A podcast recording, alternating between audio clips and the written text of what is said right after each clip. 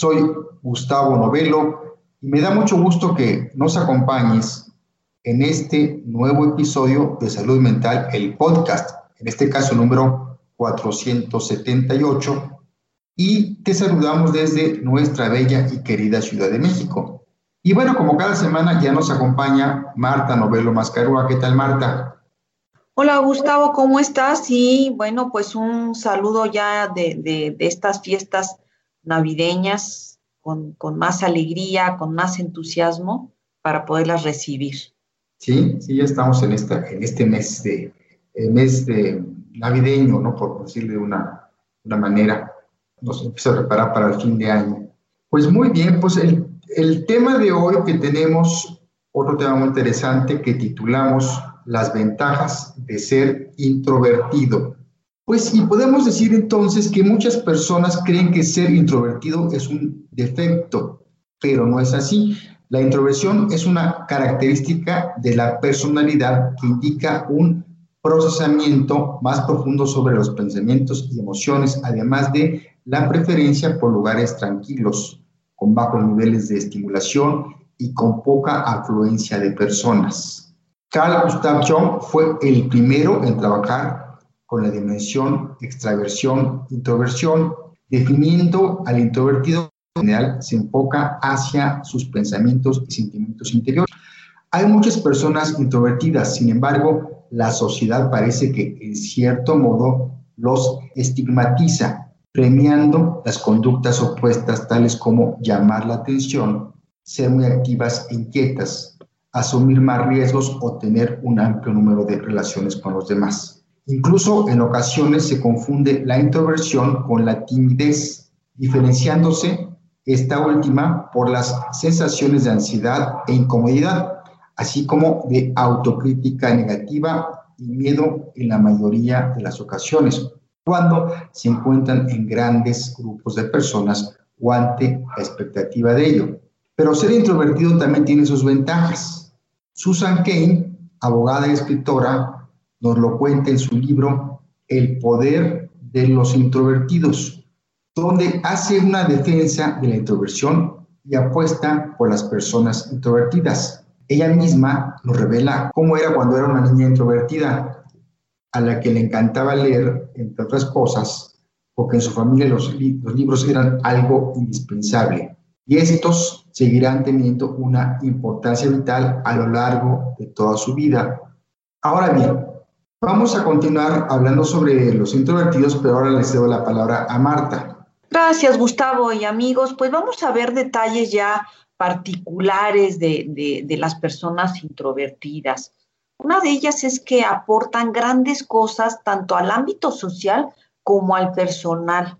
Suelen ser más prudentes y arriesgan menos que las personas extrovertidas, por lo que en la mayoría de las ocasiones suelen ser buenos jefes y líderes, ya que toman decisiones bien consensuadas. También eh, la introversión ofrece una gran creatividad. Grandes personajes de la historia como Jesús, Buda o Moisés necesitaron estar a solas en el desierto para crear sus ideas y luego ofrecerlas al mundo. Muchas personas necesitan estar a solas para crear grandes ideas. Los introvertidos son eh, personas que disfrutan de la soledad y suelen tener una vida interior activa.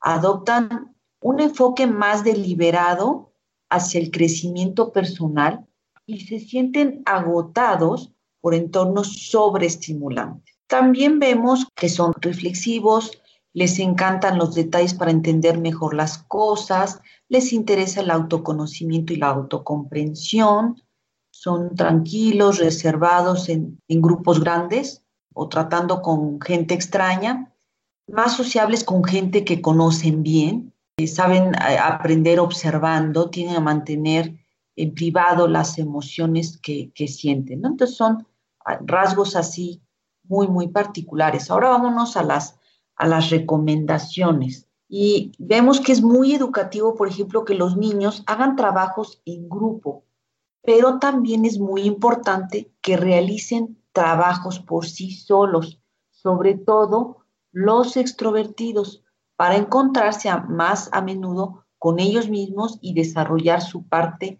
creativa y su potencial. Hagamos un esfuerzo por sumergirnos en nosotros mismos para conocernos, para descubrir cosas y descubrirnos. Hagamos de nuevo el esfuerzo para abrirnos a los demás y compartir nuestro interior. Evidentemente, según seas introvertido o extrovertido, habrá una de las dos acciones que te costará más que la otra. Y bueno, pues tenemos también aquí, quise compartirles algunas personas famosas de la historia que se han distinguido por ser introvertidas y todo lo que nos han aportado. Uno de ellos es Nikola Tesla, que revolucionó la, la electricidad. Bill Gates, que cambió la informática y las organizaciones benéficas para siempre. Eleonora Roosevelt, una campeona en lo que se refiere a los derechos humanos universales. Rosa Parks destacó por no querer destacar y fue una activista afroamericana, figura importante del movimiento por los derechos civiles en los Estados Unidos. Déjenme decirles que hay una película sobre ella, sobre su vida, la pueden encontrar en programas como Netflix, podría ser. Y finalmente tenemos también, dentro de una gran lista, pero ahorita quise seleccionar algunos, a J.K. Rowling, que creó el universo de Harry Potter.